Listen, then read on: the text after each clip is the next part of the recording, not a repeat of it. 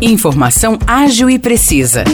Jornalismo com credibilidade e qualidade. 92 News. 92 News. O podcast do Jornal da 92.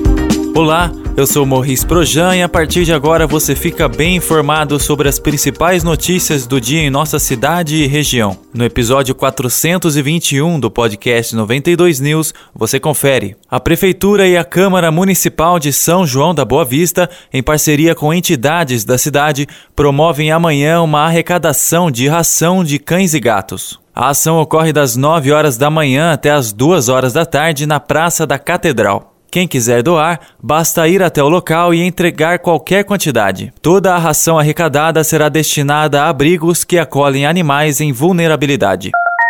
Hoje, amanhã e domingo será realizada a primeira gastronomia típica nordestina de São João da Boa Vista. O evento ocorre na Praça Rui Barbosa, em frente à Estação das Artes. Diversos expositores vão instalar barracas com comidas, músicas e artesanatos típicos da cultura nordestina. Hoje, o evento vai das 6 horas da tarde até as 10 horas da noite. Já amanhã e domingo, as atividades serão realizadas das 11 horas da manhã até as 10 horas da noite. Segundo a Prefeitura, o objetivo é homenagear a população nordestina de São João da Boa Vista e da região. Nesse final de semana, também em São João, acontece a 12ª edição da Feira Juntou. O evento será realizado amanhã e domingo, das 10 horas da manhã até as 10 horas da noite, na Praça da Catedral. Serão mais de 80 expositores nos dois dias, com trabalhos de artesanato, gastronomia, literatura, música, atrações culturais, jardinagem,